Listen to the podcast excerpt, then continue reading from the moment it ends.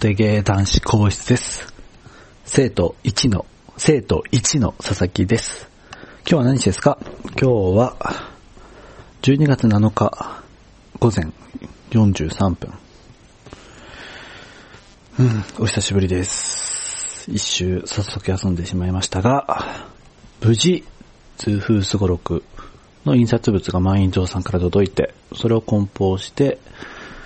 えっ、と、ゲームマ会場の方に送りました。日付指定してね、9日に着くように。で、まあ初めて、まあ印刷物というか、まあボードゲームをちゃんとした印刷所に頼んで、で、それを自分で梱包して送るまでをやったんですけれども、大変でしたね。まあ料金を抑えるために、ビニール掛けとか箱詰めとかっていうのは全部自分でやったので、まあ早速段ボール11箱届いて、それをまあ箱に詰めてビニール掛けして、まとめたら段ボール箱6箱とかになりましたね。いや、かなり大変でしたね。1日で気合入れたら終わるだろうって思ってたんですけど、いや、そううまくいかないですよ。多分フルで頑張っても3日はかかると思います。しかも僕の場合は僕だけじゃなくて彼女にも手伝っていただいたので、まあなんとか無事ね、梱包を済ますことができました。いや、ほんと一人でやると考えない方がいいっすよ。友達にでも頼んで、二人でやる日っていうのを作った方がいいです。っていうのも、単純に一人でやる作業が二人でやったら2倍になるっていう話じゃなくて、結構入れる種類のものが多かったりすると、場合によっては効率が3倍とか4倍になったりするのを体感しましたね。なので、ボードゲームを一人で作って詰める作業までやる人は、そこだけでもちょっと誰かの手を借りた方がいいんじゃないかなと思いました。あとちょっと思ったのが、段ボール箱6箱とかなんで、とてもその U パック、あゲームマーケットは U パックで送るっていうのが指定されてるので、まあ郵便局を使って送んなきゃいけないんですけれども、6箱を車が持ってない人は一人で送るなんて無理じゃないですか？郵便局まで持ってくなんて。なのであの、集荷っていうのを集める2と書いて集荷っていうサービスの方をちょっとね、利用して。っていうのがまあ、その郵便局に電話をかけて、何時、いつ、いつの何時に荷物を取りに来てくださいって頼むと、郵便局の人が来て、その場でえー、と荷物を受け取って料金の支払いも済ませてくれるので、まあ楽だなとこれは。っていうのは利用してみたんですけれども、初めてでね。で、いろいろ調べて思ったことが、今の時期、その集荷に来る郵便関係の人たちめちゃめちゃ忙しいみたいですね。っていうのも、年末のゲームマーケットとか、あと他にも同人イベントっていうのはいっぱいあると思いますし、大変ですよ。利用してる人の声とかツイッターで調べてみたら、時間通りに来ないだとか、結構民度の低い意見というか、まあ、時間通りに来ないっていうのはいいんですけど、その後になんかこう、いらない罵倒とか、バリ雑言をツイートしてるのを見て、ああ、みんな、その締め切り前にイライラしてんだなって思いました。まあ、このラジオを聞くようなボードゲーム好きの方々だったら、一度はその自分でボードゲームを作ってっていうのも考えてると思うので、そのね、集荷のサービスとかを利用した時とかに、ちゃんとその郵便局の職員さんたちの気持ちも考えて、なんなら差し入れとか入れたりとかっていうのもね、そういう心遣いをしてほしいなと思いました。そのツイッターの中で見た一番ひでえなと思った意見が、なんだっけな、集荷に来てくれた人が、玄関に上がるときに、なんか膝をついたと思ったら、俺の靴を手で引きずるようにして、脇にどかしやがったつって、しばくぞっていうツイートを見たんですけど、いや、そもそも、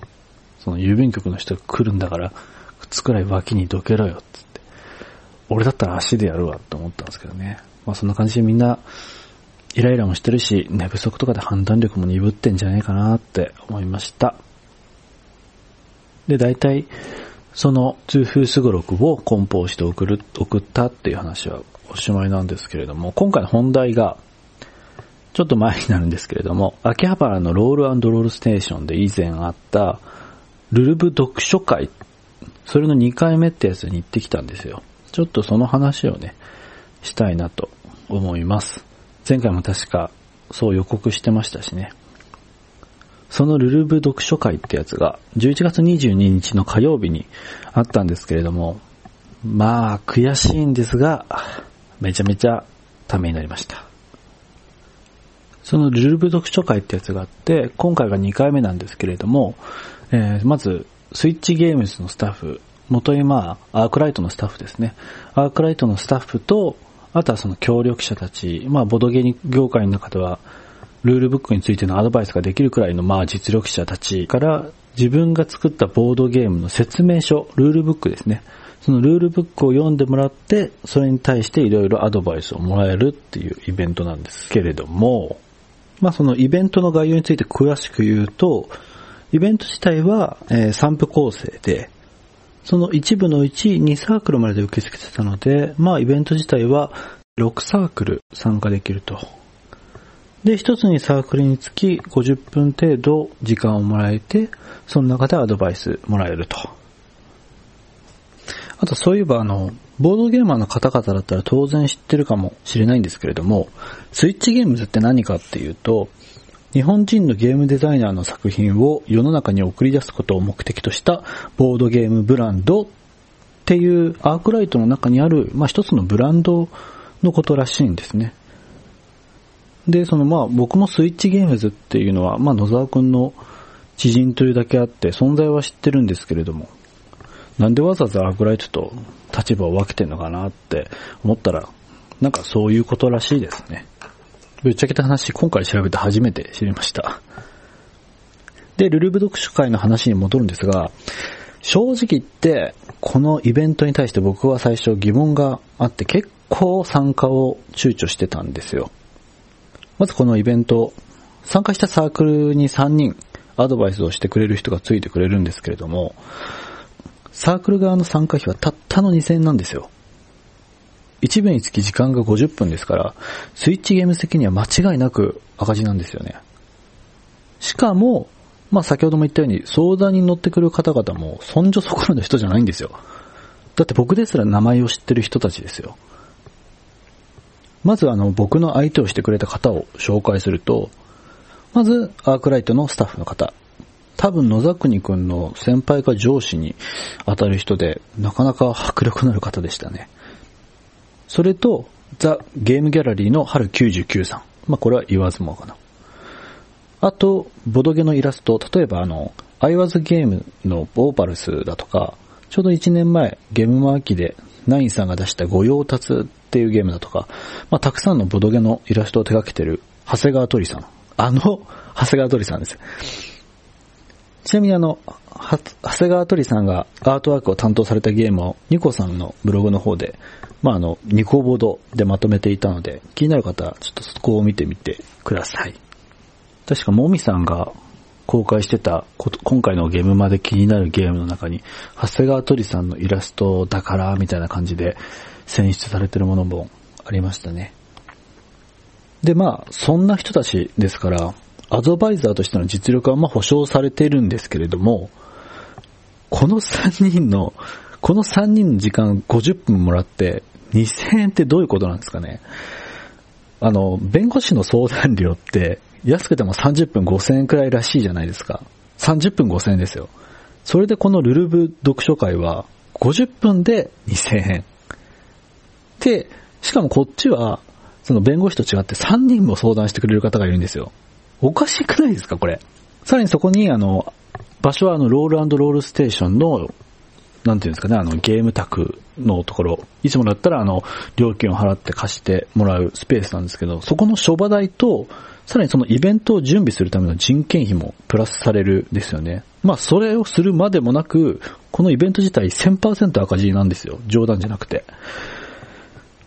まあ、目的としては広告という意味合いがこのイベントにあるかもしれませんけれども、でも、このイベントあの、参加できるのはたったの6サークルだけなんですよ。それで広告効果があるのかって言われると、まあ絶対ないですし、そんなことまあスイッチゲームズも100も承知なはずだとは思うんですよ。で、その上ですよ。さらにその上、あろうことかこのイベント、参加枠が埋まらなかったんですよ。それもあの半分しか埋まってなかったんで、たったの3サークルですよ。ツイプラのページの参加リストを見ているだけの判断なので、まあ、もしかしたら、あの、そこのツイプラには名前はなかったけど、飛び込みで入ったサークルがあるかもしれないんですけれども、もう死にそうですよね。まあ、おそらくその理由っていうのが、イベントその当日が火曜日の夕方だったんですよね。特に祝日というわけでもなく。まあこんなんいけないですよね。しかも今の時期ですから、この年末近くの時期ですから、結構皆さん仕事が忙しいと思いますし、まあせめて水曜か金曜日ならワンチャンあったと思うんですけれどもね。あともう一つ大きな理由があって、まあ、こんなイベントにまで出向くような意識高い系のサークルはですね、意識高い系っていうと語弊がありますね。意識の高いサークルはですね、もうあの、ゲムマ秋の反布物はとっくに入稿済みなんだとは思うんですよ。まあ僕もそうでしたし。まあ、説明書は梱包ギリギリまで、まあ磨きに磨いて、後から印刷して入れるっていうのが、まあ本当はいいんでしょうけれど、例えばマインドさんなんかは、コンポーネントと一緒に印刷してもらうと、確か、えっ、ー、と、A3 は1枚表裏、A4 は2枚表裏まで確か印刷料が無料だったと思うんで、そういうのを利用する人が多くて、説明書を後から入れるって人は意外と少ないんじゃないかなって今回分かりました。まあそういう現実的な問題の他にも、やっぱ精神的にも、その説明書を書いて見てもらう方としては、自分が一生懸命書いた説明書がボロカスに言われるかもしれないっていうのは、しかも、そのボロカスに言われたその結果を反布物に反映できないかもしれないというか、まあ多分できないっていうのは、もうめちゃめちゃ怖いですよね。ただ僕の場合はですね、今回なんでじゃあお前参加したんだって話なんですが、なぜかっていうと、説明書を入稿した時点ですでに、それが不十分だなとは気づいてたんですよ。自分が入稿した説明書が。なので、印刷はこれ出すけど、後から補足の用紙を追加で印刷して入れようかなと考えてたんですよ。まあそこにルルブ読書会っていうのがあるっていうのを知って、まあこれはうってつけだってことで、その2枚目の説明書を書く上でアドバイスがもらえたらいいなと思って行くことを決めたって次第です。で、まあ当日の話をすると、僕結構本気で喧嘩売るくらいのつもりで臨んだんですよ。まあなんせ、スイッチゲームズのイベントですから、スタッフに、あの、あの男が N 君がですね、一応名前をするとこう、N 君がですね、含まれてるわけですよ。まあ僕の彼の不信感っていうのはもう言うまでもないですし、で、その N 君の仲間たちってことを考えると、ああ、どうしても信用できないですよね。ボロクスに言われてもそれを鵜呑みにできるはずはないんですよ。そして先ほども言ったようにですね、このイベントはまあ、アークライトに対して何の得になるのか、それがちょっとわからなくて不気味でしたね。それであの、疑り深い僕はですね、なんかやばい団体のセミナーのような印象も受けたんですね。まあ今まで色々ありましたしね、僕も。まあそうとは言ってもまあ一応、一応っていうかまあ行くじゃないですか。で、会場に着くとですね、早速ピリピリする事案が発生して、何かっていうと、あの、例の非属性でおなじみの風花さんがいるんですよね。なんと、風花さんもアドバイザーの一人だったんですよ。まあ、多分、あんだけ色々あったけれども、色々あったのは結局ネットの上だけで、一回会ったくらいじゃ僕の顔覚えてないだろうなって思って、なんとか知らないふりしてやり過ごそうとはしたんですけれども、なんかその通風すごろくを広げた時に声をかけられたので、多分それで僕がいるってことはバレてしまったっぽいんですね。で、まあ、バレてしまったので、まあ、軽く挨拶だけして、まあ、ネットでのことも、なんかすいませんでしたと軽く謝って、なんとか乗り切りました。まあでも改めて考えてみたら、ツイプラにその参加するってことを表明した時点でバレてるだろうし、で、そのプーカさんは僕のアドバイスの卓には入らなかったので、まあ多分、いろんな人たちに気を使わせてしまったんじゃないかなと思いました。確か今日ツイッター見たら、僕が風花さんを非属性って言ったコメントを取り上げてる方がいたので、もう風花さんとはこのままずっと微妙な距離感のまま行くんでしょうね。で、まあ話は戻るんですが、アンケートを書いて待ってるとですね、アドバイスをしてくれる3人が宅に来たんですね。もうね、その3人の迫力がやばいやばい。いや、あの、決して怖いわけじゃなかったんですけど、一目でこの人たちただもんじゃねえなっていうのがなんか伝わってきましたね。まあ、この時点で 最初あの喧嘩を吹っかけるつもりだったって言ったんですけども、完全に心が折れましたね。で、先ほど紹介した僕ですら名前を知ってるその二人と、あとはそのアークライトスタッフの方。その三人にあらかじめコピーしておいた説明書を渡して、目の前にコンポーネントを広げるじゃないですか。で、まあ、事前にあの補足用の説明書を作るために今日は来たとだけ伝えて、こっからあのゲームの説明は一切さえさせてもらえず、30分くらい黙々と僕の渡した説明書のコピーを読んでもらうと。で、その3人はまあ読みながら、おののチェックシートっていうのを用意しててですね、説明書になんかそのおかし、説明書でなんか気になる点だとかおかしな点を見つけると、そこにもりもりと書き出していってましたね。確かそのアークライトのスタッフの方が僕がなんか待たされてるのを結構気にしてくれてですね、なんかこう、ちょいちょい声をかけてくれていたんですけれども、まあ僕としては他人があの自分のルルブを目で追う様子なんかっていうのをじっくり観察することができて、結構有意義でしたね。あ、そこで目が止まるんだとか。まあ正直に退屈なんてことはなかったです。で、3人が読み終わる頃にはですね、まあチェックシートがすごい、みっちみちに書き込ま、いろいろ書き込まれていてですね、まあ、とは言っても、その3人にも個人差があって、まあ、さすがアークライトの人が一番書き込んでいましたね。まあ、いっぱい書けばいいってわけじゃないんでしょうけど、結構それに僕がビビって、やばいっすねーとか漏らしたら、意外と注意点は他の人に比べては少ない方らしいです。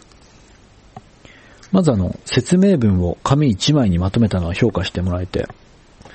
結構他のサークルで説明書が長くなっちゃって余計な部分をカットする必要のあるサークルさんっていうのがいくつかいたらしいんですね。今回僕はその A31 枚に説明をまとめるっていうことを意識してやってたんで、そこはまあ良かったのかもしんないですね。で、そこからいろいろアドバイスを直接してもらえるフェーズに入ったんですけれども、まあ最初、あの補足用紙用のアドバイスっていう前提があったんですけど、まあそれとちょっとお互いというか、相手が、相手の3人が容量がつかめないってことで、普通にアドバイスしてもらう流れになりました。まあ、その中から僕が補足用紙に書き加えることを選ぶっていうんで、全然問題ないですからね。で、いただいたアドバイスっていうのは、まあ、例えばあの、数字や名称の統一だとか、なんかこっちは数、ある、なんだっけあの、記号の数字なのに、こっちは関数字になってるよとか、結構細かいアドバイスを上げてったら、キリがないので、まあ僕が補足用紙に採用したアドバイスっていうのを今回あげようかなと、あげていこうかなと思っています。まず、えー、書き忘れてたのが、ゲームの内容物のリストを忘れてましたね。これっていうのがあの、僕箱の裏には、コンポーネントの外箱の裏には書いていたんで油断してました。改めて考えてみると、ほとんどの人が箱の裏なんて見ないですからね、そうじっくりと。それと同じようなので、連絡先もそうですね。その説明書を読んで、当然わからないことっていうのは人によっては出てくると思うので、それを質問しようと思って、その相手の連絡先をわかんないと結構大変ですから、これもかなり重要なポイントでした。あと、勝利条件がちょっと伝わりづらかったようだったので、ゲームの説明の冒頭の方で具体的にバーンと載せることにしました。まあ、僕のゲームはあの例の説明文、フレーバーを使った軽い説明だけです。その辺は保管できるかなって思ったんですけども、まあ、具体的に何をしたら勝ちっていうのがゲームの最初で理解してないと結構安心してプレイできないっていうのが懸念点だったみたいで。まあ、説明書で言うと、概要、準備の次に勝利条件を書いて、その先に、えっ、ー、と、ゲームのルール説明を続けるっていう風にしました。それと僕の説明書の中で、スタートプレイヤー以降のプレイヤーがサイコロを振って盤面に進む手番がわからないっていう質問を受けました。痛風すごろくはスタピーは尿酸値が一番高そうな人から始めてくださいとあってその先でも次のルールの説明になってるので一番最初の人がやった後次は誰？ってどんな風に手番が回るの？っていう質問があったんですけれどもここはちょっとあの痛風すごろくの工夫の話があるんですよ。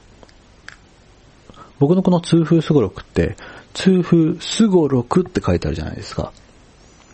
池袋のボードゲームカフェのサイコロ袋さんの方で、ゲームマ新作体験会っていうのが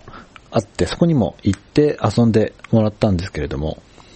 そこの感想がツイッターにいろいろ載っていて、その中で、すごろく感はないっていう感想がそのワードがあったんですよ。確かスギちゃんさんの、えっ、ー、と、ツイートだったと思うんですけれども、ぶっちゃけ僕もそれはちょっと懸念していたんですよ。すごろくとは書いてありますけれども、このゲーム、まず協力ゲームだし、ゴールにたどり着くことが目的のゲームではないので、まあ、実はサイコロを吸ってコマを進めるっていうところだけしかすごろく要素はないので、タイトルに載せるほどかっていう指摘は受けるとは思っていました。でもなんで僕はこのすごろくっていうワードをタイトルに入れることにこだわったかっていうと、そのすごろくっていうタイトルのワード一つで、サイコロをまず振る。盤面を一人ずつコマを進める。進めてそのマスに止まったら次の人に手番が移る。っていう結構複雑な説明をですね、その一言で省くことができるんですよ。今回説明書を1枚にまとめるっていうのは決めていたので、こういうとこはちょっとこだわったつもりだったんですよね。それでまあ手番がわからないっていう指摘を受けたもんだから、ちょっとムッときたんですよ。だってあの、すごろくを遊ぶときに、わざわざ手番のことで、なんかこう、議論にならないじゃないですか。誰から始めるとか、次は誰の、誰って、その次は誰なんて揉めずに、自然と一番最初の人がなんとなく始めて、そこから座り順で時計回りか、それともその逆かで、手番が回っていくじゃないですか。まあそんな感じで軽く実は僕も 反論してみたんですけれども、ただ痛風すごろくだと、ゲームの中でもし手番を変更するっていう行為をする人がいたりしたら、攻略に対してちょっと有利に働くことがあり得るって指摘されたんですね。対戦ゲームだったりすると、その勝ち負けの部分がプレイヤー同士で重要になるので、ちょっとそういうズルみたいなことをする人がいると、誰かが諌めると思うんですけれども、このちょっと痛風総力は協力ゲームなので、ルールの隙をついて、なんかよりをいいことされることがあり得るんですよね。例えばあの、俺まだまだその尿酸値キューブ詰めそうだから、最後の、俺を最後の手番にこのレースではして、次ビールカードを取るかどうか最後に決めるわ、みたいなプレイングがちょっと起こり得るんですよね。まあそんな感じで自分だけだったら気づかなかったいろいろためになるアドバイスをたくさん言っただけでですね、とても有意義なルルブ読書会でした。まあ実際いっぱいダメ出しは受けましたけど、最後に、確か春99さんから、まあ、ぶっちゃけ今のままでも遊べるとは思うっていう コメントももらえたので、少し安心もしました。で、このイベントが主催のスイッチゲームズからして何の得があるんだよって話に戻るんですけれども、これって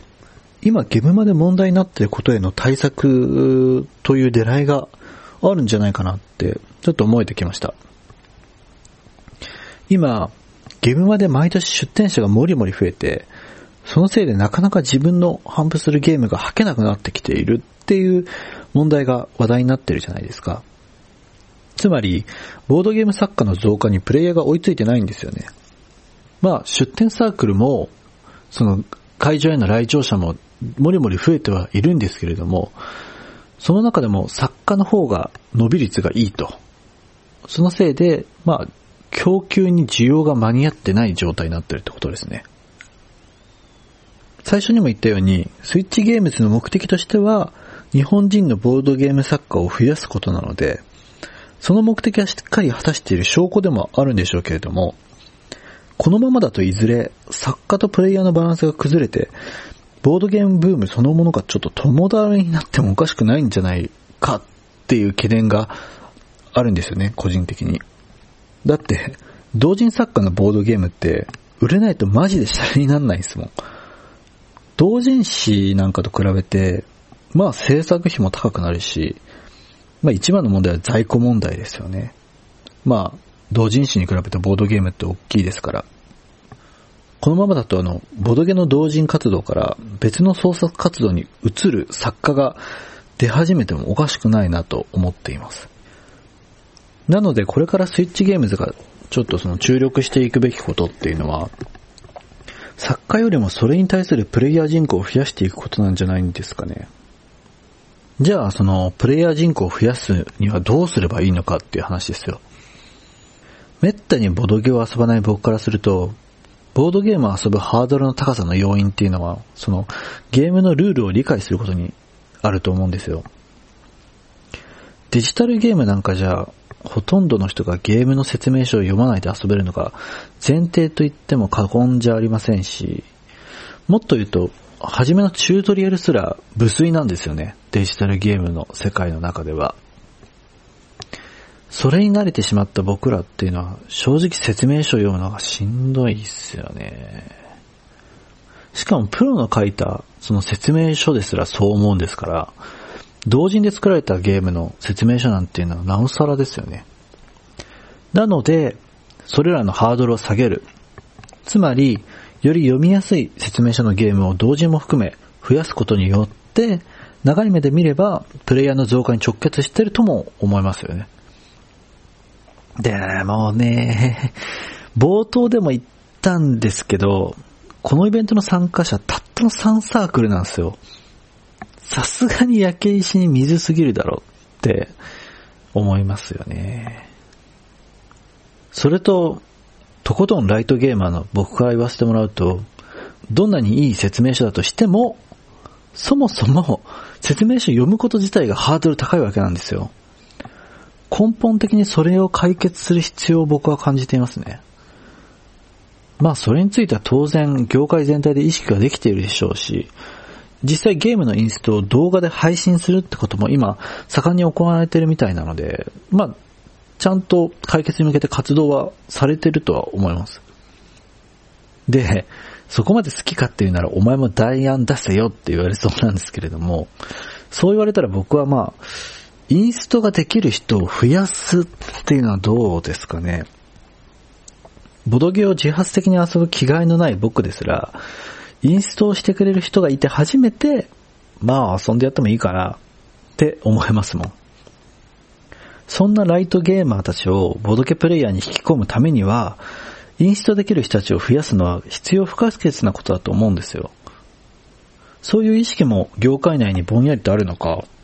確か、ボドゲのインストに関する本って以前出ましたよね。みんなのインストってやつなんですけれども、多分、あの表紙は、あの表紙のイラストは炭酸ファブリックさんだと思うんですけど、まあ改めて調べてみたら、なんかもう手に入んないみたいですね。残念ながら。確か1年前か半年前には、イエローサブマリンとかにも普通に置いてあったんですけどね。で、じゃあどうやってそのゲームのインストールできる人を増やすんだよというと、これはちょっとビシッと解決策は浮かばないんですよね。ただまあ、要は、インストが楽しくなればいいと思うんですけれども、多くの人に働きかける効果は、的な方法はちょっと思いつかない。今、今はまだちょっと思いついてないです。正直言うと。申し訳ないですけれども。まあ、例えばまず、ボードゲームを作るときに、インストがしたくなる工夫っていうのもあるとは思うんですよ。通風すごろくで言うと、たまたまそれが功をなしている部分があって、まず説明書が面白いことですね。通風すごろくの説明の冒頭部分があったじゃないですか。あの、えっ、ー、と、皆さんは食べ放題のバイキングに来ましたのくだりですよ。その説明、本当に説明だけですね。スケッチブックに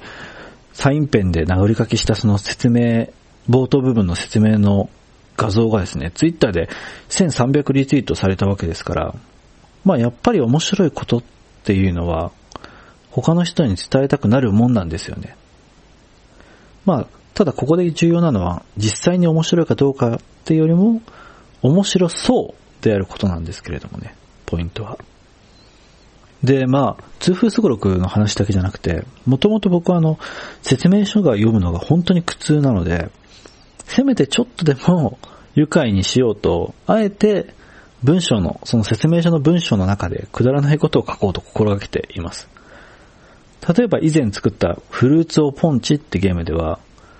えっ、ー、と、まあ、ゲー、その説明書の最後の方で最後で、そのなんとかした人がウィンナー、いえ、ウィンナー、勝者ですとかなんかそういうくだらないダジャレとかを交えて書いたりとか。それと今回、特に意外だったのが、ツイッターを見てると、知り合いの通風の人と遊ぶためにその通風すごろくが欲しいっていう意見がちらほら見かけたんですよね。まさかその通風っていうフレーバーがそんな広がりを作ってくれるとは思ってはいませんでした。なんかこの効果、形式ができないかなと美味しいぞって思ってます。まあ、痛風以外で言えば、例えば特定の職業とか趣味をテーマにしてみるだとか、ただそれがまあ、ありふれたテーマとかだと、痛風すごろくみたいにはいかないでしょうけどね。ニッチでパンチがないとダメかもしれないです。で、結局良い結論は浮かばないんですけれども、まあ何が言いたかったかっていうと、ボドゲプレイヤー人口を増やすためにはまずボドゲインストラクターを増やすのが近道だし、ボドゲ業界的にも働きかけやすいんじゃないかなと思いました。まあそのボドゲインストラクターっていうのをしてくれるような層っていうのは割とボードゲーム業界寄りな人たちが多いでしょうし。まあかといってこのイベントの話で言うと、ルルブ読書会の代わりにインスト講習会なんて例えばやってみても全然人は集まんないでしょうけどね。ルルブ読書会よりもパンチ力がないですし、下手したらそっちよりも人なんて集まんないと思います。インストが楽しい、かっこいいっていう意識はもっと根付けばいいと思うんですけど、そういえばあの、ちょっと前に話題になったあの、ボドゲ合コンって今どうなんですかねあれこそあの、モテゲー的にはもっとブームになるべきだと思うんですけれども、まあ、そう簡単に言ったら苦労はないですよね。でもあの最近、ボドゲカフェがすごく増えてるっていう聞きますから、ありえない話じゃないとは思うんですよね。とまあ、野田国くんと二人でやってた時よりは話が短くまとまってしまってますが、今回はこの辺でいいですかね。なんかいざ一人でボドゲ、ポッドキャストをやんなきゃならないっていうと、ボドゲ、ポッドキャストの定を守るためにボドゲの話ばっかになってしまいますが、まあ今ちょっと通風すごろくというかまあそのボードゲームを作るってことで頭がいっぱいなので、ゲームマーケットね、今週末ですよ。今の時間軸で言うと、今週末のゲームマーケットが終わったあたりから徐々にね、ボドゲ以外の話もできたらいいなと思っています。次の収録は多分ゲームマーケット会場と、その後の打ち上げで収録する内容って感じになるんですかね。果たして、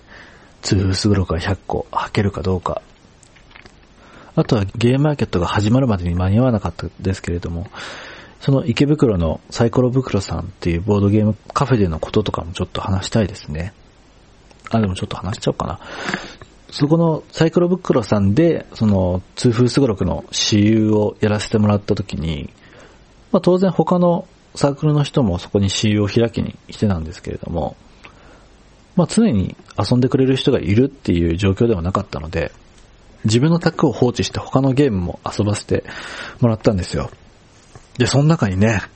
今回のゲームマーケットで一番の敵だと思っていた、クオン島のケーキバイキングっていう、僕同様、そのバイキングをテーマにしてしかも僕からすれば、痛風すごろくを思いついたきっかけは、スイーツパラダイス。まさしく、ケーキバイキングだったので、ある意味、着想は同じところ始めて作られたゲーム。で、しかも、しかもですよ、そのクオン堂の制作者の方、制作者かどうかわかんないですけど、その時、クオン堂を持ってきて、ゲームの説明をしてくれた方が、もう女性だったんですよね。もう敵以外ありえないって感じですよ。負けるわけにはいかんと。ここにうちの客を取られるかーっていう、ね。そんな僕が一方的に敵と決めている人のゲームを遊べて、遊ばせてもらいましたよ。その感想とか、あとまあ、その場で盛り上がっていた別のゲームの紹介もしたいですし、僕の敵っていう話で言うと、実は今回のゲームマーケット、2017秋、2016だっけ今、2016秋。いや、やばい敵が実は潜んでたんですよね。ツイッターで知ったんですけれども、なんとあの米光さんのサークルに痛風をテーマにしたゲームが出てるっていう。はあ、もう、今回のゲームマーケットには敵が2人いますね。まあ、もみを合わせれば3人なんですけれども。とまあね、なかなか切りどころが わからないですが、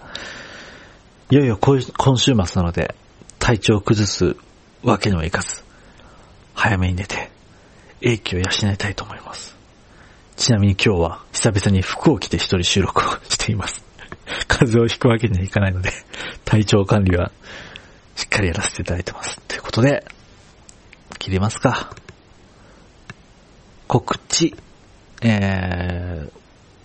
モテゲー男子こいつはシザーブログでやっています。Google 検索でモテゲーで検索すると、シザー、そのシザーブログのサイトにたどり着くと思うので、そこから聞いてください。iTunes のポッドキャストに登録しています。スマホでポッドキャストのアプリを適当に落として、そこから聞くと便利です。Twitter やっています。Twitter でモテゲーで検索していただけると、黄色のバッグに僕の、僕との、僕と N 君の アイコンがあると思うので、そちらをフォローして意見と欲しいです。ゲームマーケット2016秋、出展します。出すゲームは、通風すごろく。ブース番号は D の26番です。私有高もあるので、ぜひお願いします。通風すごろくはお値段は3500円です。ちょっと高めですが、私有もできるので、よかったら私有だけでもしていっていただけるとありがたいです。以上。